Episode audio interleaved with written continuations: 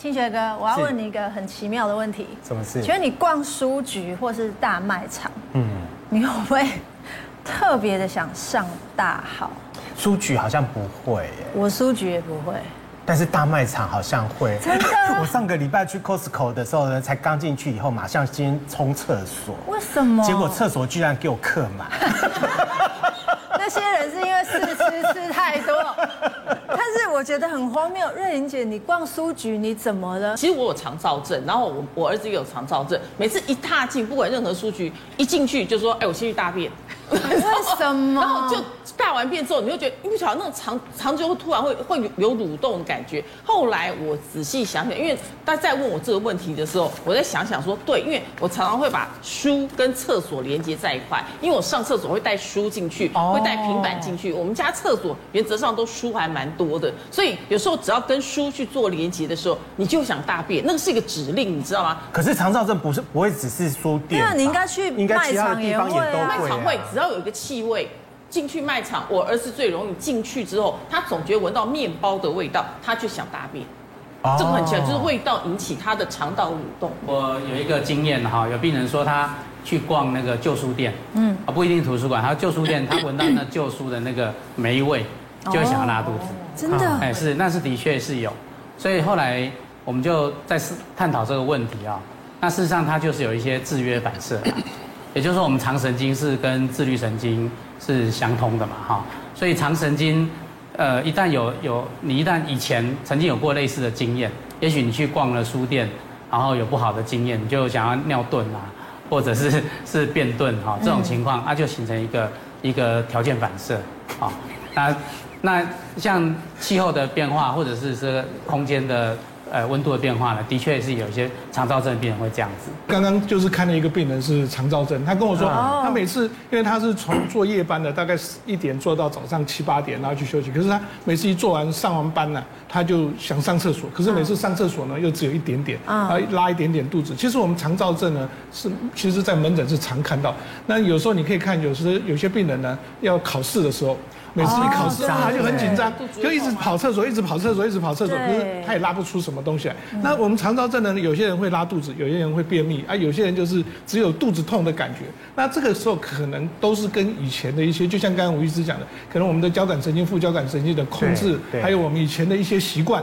或者是爸爸妈妈哎，每次一骂他，他就说我赶快躲厕所啊，或者怎么样，哎，就是他就会养成一些这种习惯，然后造成肠躁症。其实肠躁症非常常见，非常常见。那但是很多人就哎就觉得好像是肚子不舒服，就觉得肚子不舒服哎，可是你看吃了很多胃药也没什么效果。所以肚子痛这一件事情，其实呃对于身体来讲的话影响非常的大。有一些人肚子痛的话未必会呃。腹泻啊，未未必会泻，对。但有一些肚子痛的话，它反而是呈现的是便秘的状况。对。那有一些的话呢，它表征又不太一样。对。可是可能后来的结果呢，它的病因的话呢，可能查出来的话，哇。吓死，会吓死人呢！意外，因为有个十岁才小男生，你说小男生常肚子痛，我觉得丽婷也知道，对不对？我儿子就很常对，常常肚子痛，就是因为便秘嘛。我们想，妈妈一定想，哎，你肚子痛，因为不知道几天没大便，然后赶快送你去医院，有没有？就哎，一照 X 光，没错啊，这个十岁小男孩肚子也是一堆大便啊。可是清完之后，他还是一直叫肚子痛，肚子痛。然后那医生就问他说：“那你平时都吃什么呢？”那他就跟他讲他的饮食习惯。可是后来妈妈讲了一句话，提醒了医生，他说他。多渴多尿，觉得很疲惫，好，而且开始体重消瘦。那个医生都警觉的时候，就赶快请他去抽血，发现到他的血糖，我们正常血糖空腹是九十到一百嘛，对不对？饭后是要低于一百二十六，那小男孩竟然八百零九。八百对，结果他是第一型的糖尿病。啊，十岁才十岁，不要小看，现在很多小胖子或小瘦子，他里面其实隐藏很多疾病是不知道的，好像很多人都觉得说啊，我应该二三十岁再去做戒检，没有，你当你发现到孩子有任何一点点跟其他孩子成长不一样的时候，就去检查。可是他只是他只是肚子痛，对他只是肚子痛，哎，你射出来一一肚大便啊！我儿子那个肚子痛也是这样，两侧都大便啊。通完了之后，你知道，每半年都要通过一次。可是这个孩子是通完了之后还在肚子痛，才觉得很奇怪，容易渴。嗯，容易疲倦，吃的多、喝的多、尿的多，三多，三多嘛。然后其实是第一型糖尿病，因为他都没有发现，都没有好好控制，那血糖就会三五百这么高，那他可能其实造成了其他的身体的机能的一些病变。所以有很多像这些小朋友，他并不是告诉你说是他是糖尿病，因为他自己也不知道。那你我们在想啊，小朋友也不会那么多。糖尿病嘛，第一型，那一定都是在在一不小心一个验血啦，或者觉得最近像消瘦啦，或者肚子不舒服啦，啊，其他的症状带去，那才抽血才检查看到。所以其实小朋友这个，你如果看他一直一直肠胃道有问题啦，其他的问题，还要想想整个整个其他系统性的疾病。可是明显就是会一直想喝水，吃多喝多的。嗯，像我以前我子女。我们大家聚会的时候，就看到一个，我说：“哎，你最近怎么感觉上特别瘦？”我说：“你舌头伸出来。”那像这类的病人有血瘀的现象，所以他的舌头都会比正常小朋友的那个舌头会比较偏直，这样。哎，而且他会忽然间你会觉得，哎。怎么瘦那么多？哎，就一去检查，我说这个要检查，一去检查就是第一型的。如果一旦是这所谓的腹腹痛或者是腹泻的话呢，大概维持多久的时间哈？经常性这样子的话，你可能会身体出现一些状况。对啊，通常我们这样慢性腹泻就是超过两周或三周以上。两周到三周。对，那急性的大概都两三周以内。所以刚才有提到说这个小朋友糖尿病啊，第一型糖尿病，他为什么会肚子痛？他就是得了这个酮酸中毒。那这个酸血症呢，其实会造成肠道的血管会收缩，所以刚才吴医师讲的就是说，他的舌舌头会比较青紫色，这是酸中毒的一个现象。嗯，那再像脱水，啊，所以像这一类的小朋友，常常会造成一些医疗纠纷啊，就是说你没有看出来他的肚子痛是什么原因。嗯，周医师有时候腹泻以为是肠胃炎，但怎么跟主动脉剥离有关？这其实我们有有看到一个个案呢，他其实他大概比较胖的，有高血压，嗯，然后他本来也是肚子不舒服啊，拉肚子啊，肚子痛，那就就检查本来以为说没有什么，可是他一哎一直奇怪，一直觉得这个腹部不舒服，而且有摸到一一个这个，好像我们有摸到那个脉动的感觉，因为平常我们是摸不到这个主动脉的这个那个脉搏，哎，可是这个他这样上完厕所之后，哎，一直觉得不舒服，那那个医生呢也比较就是说，哎。照个电脑断层看看好了，到底什么问题？结果一照就是一个副主动脉的主动脉瘤。那因为副主动脉主动脉瘤呢，其实其实我们现在大家其实都很担心，就是说，哎，突然那个我们一个主动脉其实是蛮多的。你可以看从心脏打出来之后，嗯，它是先升主动脉，主动脉弓再降主动脉。可是呢，我们降主动脉下来之后，我们的肠胃道、我们的肾脏，甚至我们的下肢都会受这个副主动脉的这个影响。那副主动脉呢，它如果主动脉一个副主动脉一个瘤了之后，它就过肠胃道的血管可能就不通了，或者如果侵犯到肾脏，有一些可以看到是肾脏的问题，哎，它就是突然急性肾脏衰竭或小，那没有小便了，那就是侵犯到的肾脏动脉 （renal artery）。那这个整个这个腹主动脉，整个这个延续降下来，这个它会侵犯到不同的器官。如果在腹部的时候，它就会以腹部的症状为主，可能腹痛啦，或者是不舒服啦，或是拉肚子啦，甚至便秘都有可能。那这都是闷闷的。那不做电脑断层，你完全完全以为就是只是简单的腹痛而已。那可是它越来越严重的时候。还有可能会把腹主动脉，它还会破掉啊！破掉的时候就更危险。那整个甚至到下肢的话，它整个下肢，我们说上肢跟下肢的血压差很多，这都是要考虑到腹主动脉整个这个下来的一个主动脉的流。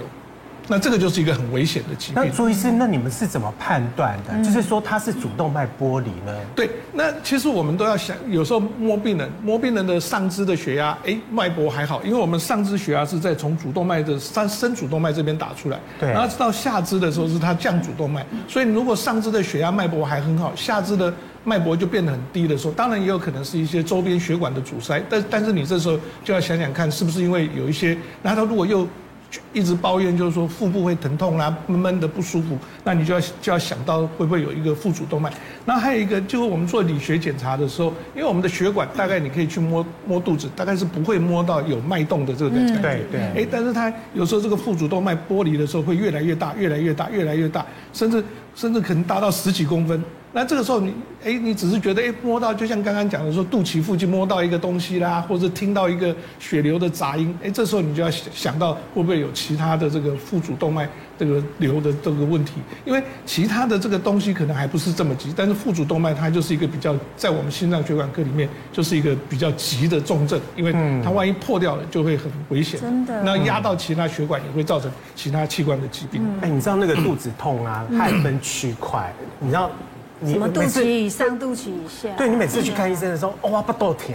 嗯，阿先给我们，你个是盖的疼。对，然后呢，他就开始帮你上面还下面？这边会痛吗？然后这边敲你这里。对，然后这边这样子会痛吗？对。然后他就在胃压更大力。我上次之前的胃痛的时候，呃，胃痛的时候也是这样的。他就他还问你说。那医生很准，他医生问你说，你那个痛是哪一种痛？嗯，那种是揪痛还是什么的？他他都会跟你讲，问你那种痛法是什么痛，然后就帮你一层一层这样子按压按压按压。嗯，后来我才发现说，原来每一个痛点是不一样的，它所呈现的方式的话是不一样。是，对，也也就像我小孩肚痛，我就问他说，肚脐以上还是以下？因为如果以上就是胃痛。对不对？是吗？是这样。就大部分的是这样区隔。那如果胃痛就要稍微担心啊。如果是肚子痛，你就请他赶快先上厕所，我们再观察。对，我都是这样判断的。好，来，我们现在呢，告诉观众哈，那个请那个注意是告诉我们大家哈，你刚刚有讲了哈，什么闷痛啊哈。对。那你要不要先告诉大家那个痛法是哪一种痛？我们这其实。腹痛啊，是急性腹痛，是我们在做急诊的最常见的一个东西。你看，很多人那个大部分都是肚子痛，跑到看急诊，对不对？对。背痛也跑去看急诊，对。然后下腹痛也跑去看急诊。那可是呢，你看光一个肚子痛呢。男生跟女生的就不一样，对不对？女生可能有时候妇科的疾病啊，或是其他问题。对。那大人跟小孩又不一样，大像我们有喝酒的啦，你跟小孩子没有喝酒，哎，你就不会想到溃疡啊，或是胆囊结石。所以其实这个就是一个很重要的。所以你可以看很多教科书啊，在急诊的时候会鉴别诊断，就把一个腹痛啊摆在第一章。为什么？它可以从心从食道。胃、十二指肠、大肠、小肠都有，还有包括心，还有包括肺，甚至还包括肾脏，还包括女生的卵巢，还有我们的膀胱、输尿管，全部都有。所以，所以你可以看这个，哎，所以我们在急诊室的时候，最担心一个一个病人进来是什么？急性腹痛，哎，你就要帮他做很多鉴别诊断。那当然，就像刚刚讲的，哎，我们把它划分成一个九宫格，对，从以肚脐为中心，就分了之后，就把它像看我们这个图上，你把它分成。右边上中下，中间上中下，左边上中下，就一个九宫格，像我们像我们就画那个圈甜甜圈，那你就不要看它到底是哪一个部位。如果是右边，因为我们右边比较多肝脏胆囊啊等等等等，还有一些溃疡，所以这个时候就是右上腹疼痛。哦，这个时候就会注意肝那个胆囊胆囊结石啊，胆囊息肉啊，或者是胆囊的发炎啊，这就就就出来。那刚刚讲的说，哎，在上面。中间上面的时候，那这个时候就很可能是在胃食道的交界，我们说哎溃疡啊，对不对？或者是或者是十二指肠溃疡、胃溃疡啊，或者是肠胃胃胃炎啊等等。但是，可是我们最常怕的怕的就是什么？还会有一个心脏。嗯，很多人都是讲说心脏，它从正上面一直到整个左边都是。所以你看到了左上腹，它也是心脏。好了，到了如果中间的时候，右边就很可能就是像一些结石，对不对？我们每次病人一痛。就弯的在那，你就要敲一敲有没有 renal colic，就是有没有肾脏结石或者输尿管的结石。那这个时候就很常常见啊，或者是我们会有一些气室，那升结肠或降结肠的一些气室。那这时候就是左右侧的这个这个结肠就是都有可能啊，所以肾脏输尿管这些。可是到了下腹部，那就是最最最最伤脑筋的，特别是右下腹部。你看我们每次都有这个盲肠啊，或者是结肠炎啊，对不对？还有。还有卵巢，那我记得在前一阵子有一个在南部高雄地区有一个小学生，一个学校十几个小朋友都被同时间抓去开盲肠炎，那大家就想说，怎么可能一个学校这个开了十几个盲肠炎，就是可能就是被误诊，因为不可能同一个学校同一个班级同时这么多。这么多人去开那个阑尾炎的，结果他们就把他说哦，结果原来是把他误诊，就这个这个医生呢就一直开一直开一直开，把他全部当做阑尾炎开，因为其实他只是一个食物中毒，呃，这个是一个很有名的案例在南部的，那所以你可以看到在右下腹部的时候，哎，我们常看到盲肠炎啊或阑尾炎，那可是女生呢就还要想到便秘啊，或是或者是卵巢卵巢，那你还有一些男生。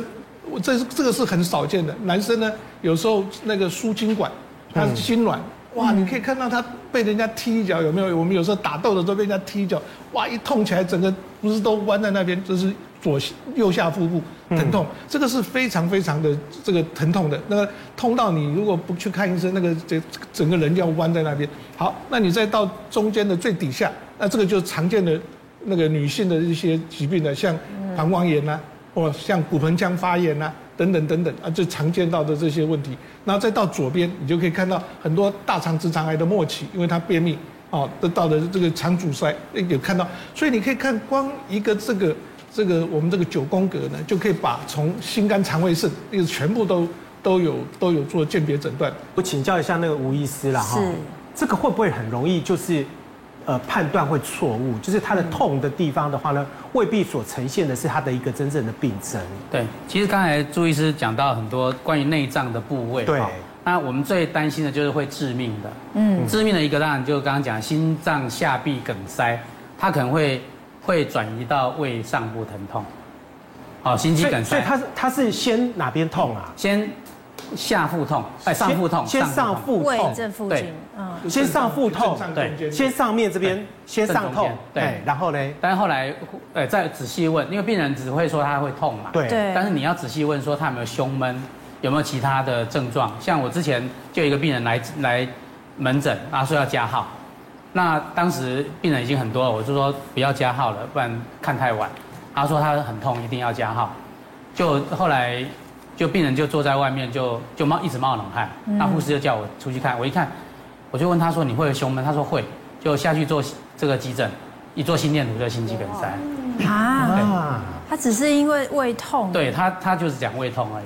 哦。对，那另外一个就是这老人家很常是用便秘来急诊，哈，就是肚子胀，就呢反反复复来，发现他是这个心律不整所引起的这个呃肠缺血。就是叫虚血性肠炎，他，呃，经过几次来急诊，就发现最后一次呢，发现肠子整个是坏死，嗯，好，所以这也是会致命的，嗯，所以关于这种比较严重的、比较急性会致命的哈，缺血性肠炎跟心肌梗塞一定要注意，还有包括很多的血管性的栓塞，对，都都是我们平常在急诊室容易忽略掉的。嗯，那血管性的疾病呢？这些都是会有医疗纠纷的。嗯，那再来就是癌症，对，胰脏癌跟卵巢癌这两个是肚子痛里面。胰脏癌的表现是什么？它常常是胃痛而已。那是也是呈现在胃啊。对，就是上腹部。但是你也不晓得说它是胰脏，对不对？是不知道，对。所以很多胰脏癌在前期大概至少一年是都当成胃痛在治疗。嗯，对。所以为什么在我们的教科书上面，哦，尤其是经验上都说，如果你肚子痛一直查不出原因，一定要查胰脏跟卵巢。哦，这是个重点。对，那如果说有时候我们在生活中忽然就整个痛起来，总是有一个解决方法吧，朱医师？呃，对的，其实就看你原来有没有病史，像譬如说很有很多人是溃疡的，那你大概就要知道你自己会不会是溃疡造成的这个。那有些人是就像肝胆囊如果有结石的，其实我们最怕。你那个胆囊结石，很多大概都不会叫你去开刀，就是说，哎，你就不要吃太油。可是，一不小心你坐飞机或出国吃个东西，结果就胆囊发炎。所以我们就碰到有一些人在急性的胆囊发炎，那哇，你到处求医怎么办？那个因为它是一个急性的发炎，再加上可能石头正好卡住。那我以前曾经就是在出国，因为开会，然后因为出国前都要准备海报啦，准备开会的资料，哦，一上飞机我就胃非常的痛。嗯，那那我知道我自己是吃了很多止痛药的这个不好的习惯，嗯，那我就知道啊，完了惨了，一定大概就是胃溃疡了，嗯，然后我就开始吃一点胃药，那只能让它稍微缓解一下。那我一下飞机啊，赶快回医院去做胃镜，果不其然就破了四个洞，因为这是一些 NACID 造成的这个溃疡。那你你可能因为正好说出国，你看我们坐飞机有没有坐了长程的啊？那有时候关节都没有动，那肌肉酸痛，说哎呦就吃一颗止痛药啊，不够我就再吃一颗啊，或者是有一点时差，有一点头痛，又吃了一颗止痛药，那吃一吃，再回来的时候就就在那边一直痛一直痛。那所以我们有时候要劝病人，就是说，哎，如果你真的有一些这个。既往的病史啊，或过去的病史，你就要小心。像像刚刚讲的胆囊啦，哦，像溃疡啦，啊，还有你有些喝酒，如果你会造成胰脏胰脏发炎的这个喝酒，你就可能真的出国，你不要太高兴了，就一直开始喝酒。一出有的人很多人出国了，就好像出国玩一样，就一直喝酒，哎，喝到到最后胰脏的发炎都出来痛了。那么这个时候，那你就可能要静坐休息，或者先暂时吃一点胃药。哦，那暂时把症状缓解一下，那回下来的时候就赶快去做检查。嗯、那但是还是大概跟原来的这些病史会有很密切的关系。其实很多人肚子痛的那种表征呢，然后第一个动作都可能跟你一样，就直接吃止痛药。对，那到底这到底是对还是不对？对，大部分都不对。我们平常有什么穴道可以舒缓我们的肚子痛吗？嗯，有的时候你明确知道是，比如说脑毛病啊，然后你就做了个整个检查也都没事，可是有时候时不时就呃提起来痛，比如说像我们来的这个什么肠胃，哎，胃药也吃了，检查也没事，可是呢一紧张就是胃会不舒服，那这时候我们就可以按压我们的穴道里面有一个像这个考试之前是不是除了拉肚子的有人会胃痛，然后呢胃药吃的还是很紧张的时候，我们就可以呢来这个地方。这一个叫中脘穴，这中脘穴在哪呢？中脘穴呢，就是在我们的胸骨这里。到我们的肚脐中点中间这里，那有的时候可以，我们以肚脐为一个界限，肚脐上面呢四寸，等于是五个指头这样子哈。四指符的地方。四指符的地方啊，这个地方就是我们的中脘穴。那按压的时候，因为像庆学呢肚子比较脂肪比较多一点的时候，要按它可能没有办法按到整个很大的穴道，我们就不要看短了，我们就可以把它把身子弓起来，哇，弯起来这样子，然后呢。稍微这样，这个肚脐重点，然后这这个我们的胸骨这中间这中点就是我们的中脘穴，对，然后你就可以这样，对吧？按压要大力，要要往前，是不是？要往前，让它你往前挤的时候，是不是你的那个肚子就比较那个胃就比较软，对不对？按压，有没有？你会按压，有没有觉得有胃绷绷的？哎，对，这样深呼吸。哎，这样，哎，然后再再吸气，那么你会发现，哎，这个姿势按下去就会舒服。那或者是胀气、消化不良的时候，除了刚刚的，因为有时候有些人哈很会吃东西，然后吃那个 buffet 吃到那吃到不行，很脏，还要划算，对不对哈？然后吃完以后就肚子好胀哦，胀了，然后脉拔起来都膨起来。我说你刚刚就夹下，我我这这就餐真的太痛不舒服。那当然我们会直接用针。那除了我们刚刚说的 DIY 的时候，除了这刚刚的中脘穴之外，我们还有一个穴。跟我们的气给它往下引，有个穴道就是，嗯，足三里，嗯，哎，足三里很好找，那就是在我们的膝盖下，膝盖旁边有一个这个就是外膝眼，外膝眼上面呢三寸的地方，四个指头这里下去，这里有一个足三里穴，嗯，可以部分呢把它按压，那按的时候要用力哦。有这样酸酸胀胀的，哦，那它离这个我们的胫骨这条胫骨旁边有一寸的地方可以按压，这个地方叫做足三里。那还有一些就是，比如说我们那个刚刚的那个，哎，心区不不大舒服，然后一紧张的时候会胸闷呐，胃不舒服啦。我们还有一个穴道就是我们的这个胃也不舒服，心啊、胸啊、胃都不舒服的，我们中医就用到一个叫内关穴。嗯，那内关穴也很好找，手呢握紧。用这手好了，手呢握紧的时候，在我们的手臂内侧，你会发现它会凸出来，这里有两条筋，嗯，这个筋的中间中间的点上面呢，这个我们就用手，那因为它是那个嘛两寸嘛，所以我们用三个横幅的手这里按下去，有没有？在在两筋之间哦，有。两筋之间，这个找内关，然后你可以配合什么？深呼吸，呼气的时候按下去。哎，这样子。那如果你要补它的话，就是什么？哎，刚刚说的，就刚刚不是呼吸补它吗？那如果你要现在觉得哦，好胀，很不舒服的时候，你就是吸气，哎，按下去。所以它反正你都搞不清楚吴医师在说怎么吸气呼气，那你就什么？就直接哎按压它，然后按压要有点酸酸的感觉。好，这个这个是我们的内关穴，然后再来就是呃合谷。那合谷呢，在脸上啊、耳朵了、牙齿这些不舒服的时候，我们通常也会用到一个是这个那。胃，因为它是一个这十种穴里面的一个比较广效，就像我们的高速公路一样。这个泰安休息站它是管很多的，所以合谷你会发现牙齿痛，我们中医师也会什么在这边上面针啊，这个或者是什么按压哈，这个时候用合谷穴也可以帮助。但是如果你越靠近你的肚子，因为它跟我们人的全息力有关系，如果你越靠近你的肚子不舒服的时候，你就要越按压的是什么比较靠近下面一点的。这个这个这个部分，所以合谷，那合谷很好找啦，就我们的虎口，对不对？虎口食指、拇指交叉的地方，这里好，那中间中合谷，就肠胃然后下面的比较靠近我们的这个这压起来也是会酸，会要酸。对。但是这个穴道因为比较强，所以如果你现在是孕妇，尤其三个月以内的，就不要用力按或者不要按，会比较好一点。好，那个部分。那像我们有一些人还会有恶心啊、呕吐啦，或者是很不舒服。除了刚刚的中脘穴，我们还可以按压肚子旁边那个天枢穴。啊。天枢穴很好找，哎，它肚脐旁边两寸的地方，两寸就三个指头，这样就，对，按压。那按压的时候也要怎么？用力哦。又提到了我们脂肪厚嘛，所以我们大概按压下去，大家都有一点小腹，对，按压，按压，吸，有没有按到？谢谢。没有，没有按到。下次我拿针来帮你针。你会发现你背上好多箭，要直接用针灸。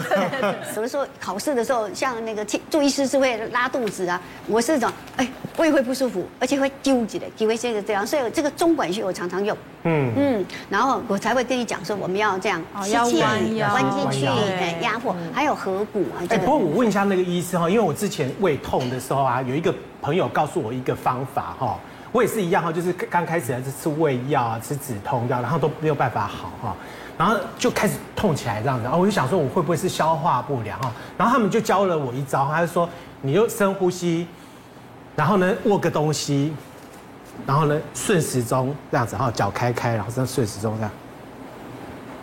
我让肠稍微运动是吗？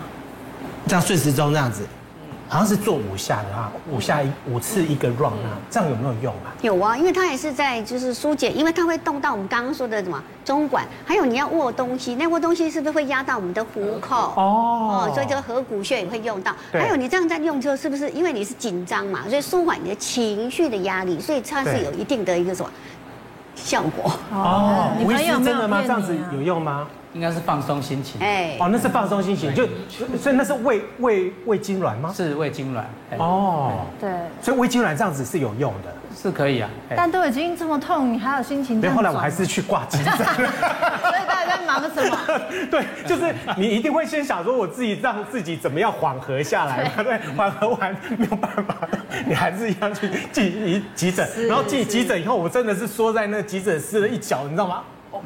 卡袂掉，你敢怎样？你动嘛都被。但但你刚刚有一个那个误误区，你误闯了一个误区，因为你知道刚才有误区的瑞玲姐，因为实际上刚朱医师讲，连他自己都吃止痛药，对不对？但是中医上方是揉肚子按摩，可是呢，这真的有时候会变成误区。为什么呢？因为说你要揉揉揉肚子痛的时候，赶快去吃止痛药，因为止痛药它有时候是三到四个小时的效果，可是会造成医师的一些误判，这个是很麻烦的事情。因为你比如朱医师去吃，朱医师本人都吃了，对，他就 都会破四个洞，你知道吗？